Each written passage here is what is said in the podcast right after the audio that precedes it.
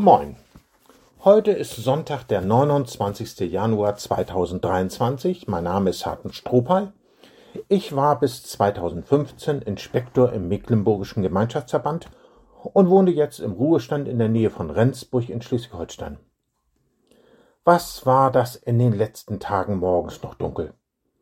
Manchmal wird es richtig den ganzen Tag über nicht hell und am frühen Nachmittag schon dunkel. Oh, da kann man depressiv werden. Richtig finster habe ich es aber während meiner Studienzeit einmal in einer Berghütte erlebt. Es war stockdunkel, ich hatte keine Lampe, konnte mich nicht orientieren und wusste nicht, wo der Ausgang war. Zentnerschwer legte sich die Finsternis auf meinen Brustkorb und schnürte mir die Luft ab. Im Zusammenhang des sogenannten Wochenspruches heißt es heute, siehe, Finsternis bedeckt das Erdreich und dunkel die Völker.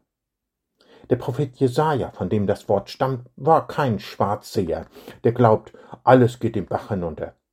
Eher könnte man ihn ein Hellseher nennen. Mit unglaublicher Klarheit sieht er die Lage seines Volkes und die der ganzen Welt. Wenn Gott im Zorn über die Sünde sein Angesicht verbirgt, dann wird es zappenduster, dann tappen Menschen im Dunkel und finden keinen Ausweg. In seinem Buch Der Zug der Rentiere schreibt Alan Roy Evans, dass sich im Jahre 1929 ein Rentierzug von der Buckland Bay in ein 3000 Kilometer entferntes Gebiet in Alaska aufmacht. Die Regierung will die häufigen Hungersnöte bei den dortigen Einheimischen durch die Ansiedlung dieser Herde verhindern. Vier Monate Polarlacht sind auszuhalten.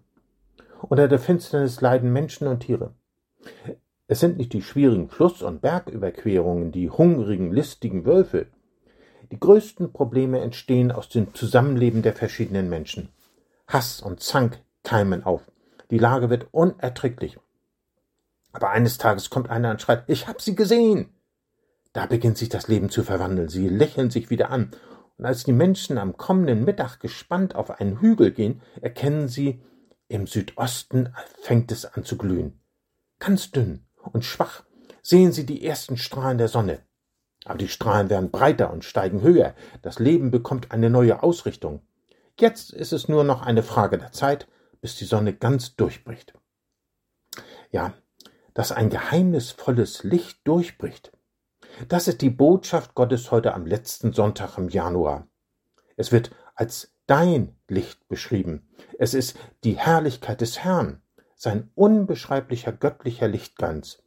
Dreimal hintereinander steht, dass dieses Licht über dir aufgeht, diesen müden, trostlosen Haufen. Dieses Licht ist kein angenehmes, warmes, gedimmtes Licht, sondern ein fremdes, im ersten Augenblick sogar unheimliches Licht.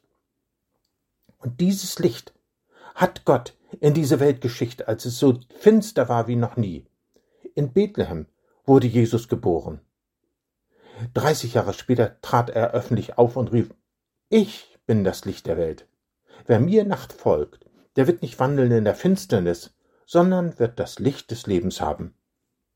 Jesus versprach Ich bin in die Welt gekommen als ein Licht, damit wer an mich glaubt, nicht in der Finsternis bleibe. Das bedeutet, die Nacht der Sünde geht zu Ende. Gottes berechtigter Zorn über die Sünde soll uns nicht mehr treffen. Er hat Jesus getroffen. Oh, manches in unserer Welt und in unserem Leben sieht noch finstern aus. Aber Gott will Licht in unser Leben geben, durch sein Wort und durch seinen Geist. Was sind das für Aussichten? Mach dich auf, sagt Gott, bleib nicht sitzen, lamentier nicht über die Finsternis der Welt, komm auf die Beine, tritt ins Licht, lass Jesus in dein Leben, sprich mit ihm, dass du so gerne möchtest, dass in deinem Leben es ganz hell wird. Wo du dich von Jesus und seinem Licht erleuchten lässt, da verschwindet die Dunkelheit. Da wird es wirklich hell. Da siehst du klar. Oh, das wünsche ich dir. Einen reich gesegneten Sonntag und dass es wirklich ganz hell wird in deinem Leben.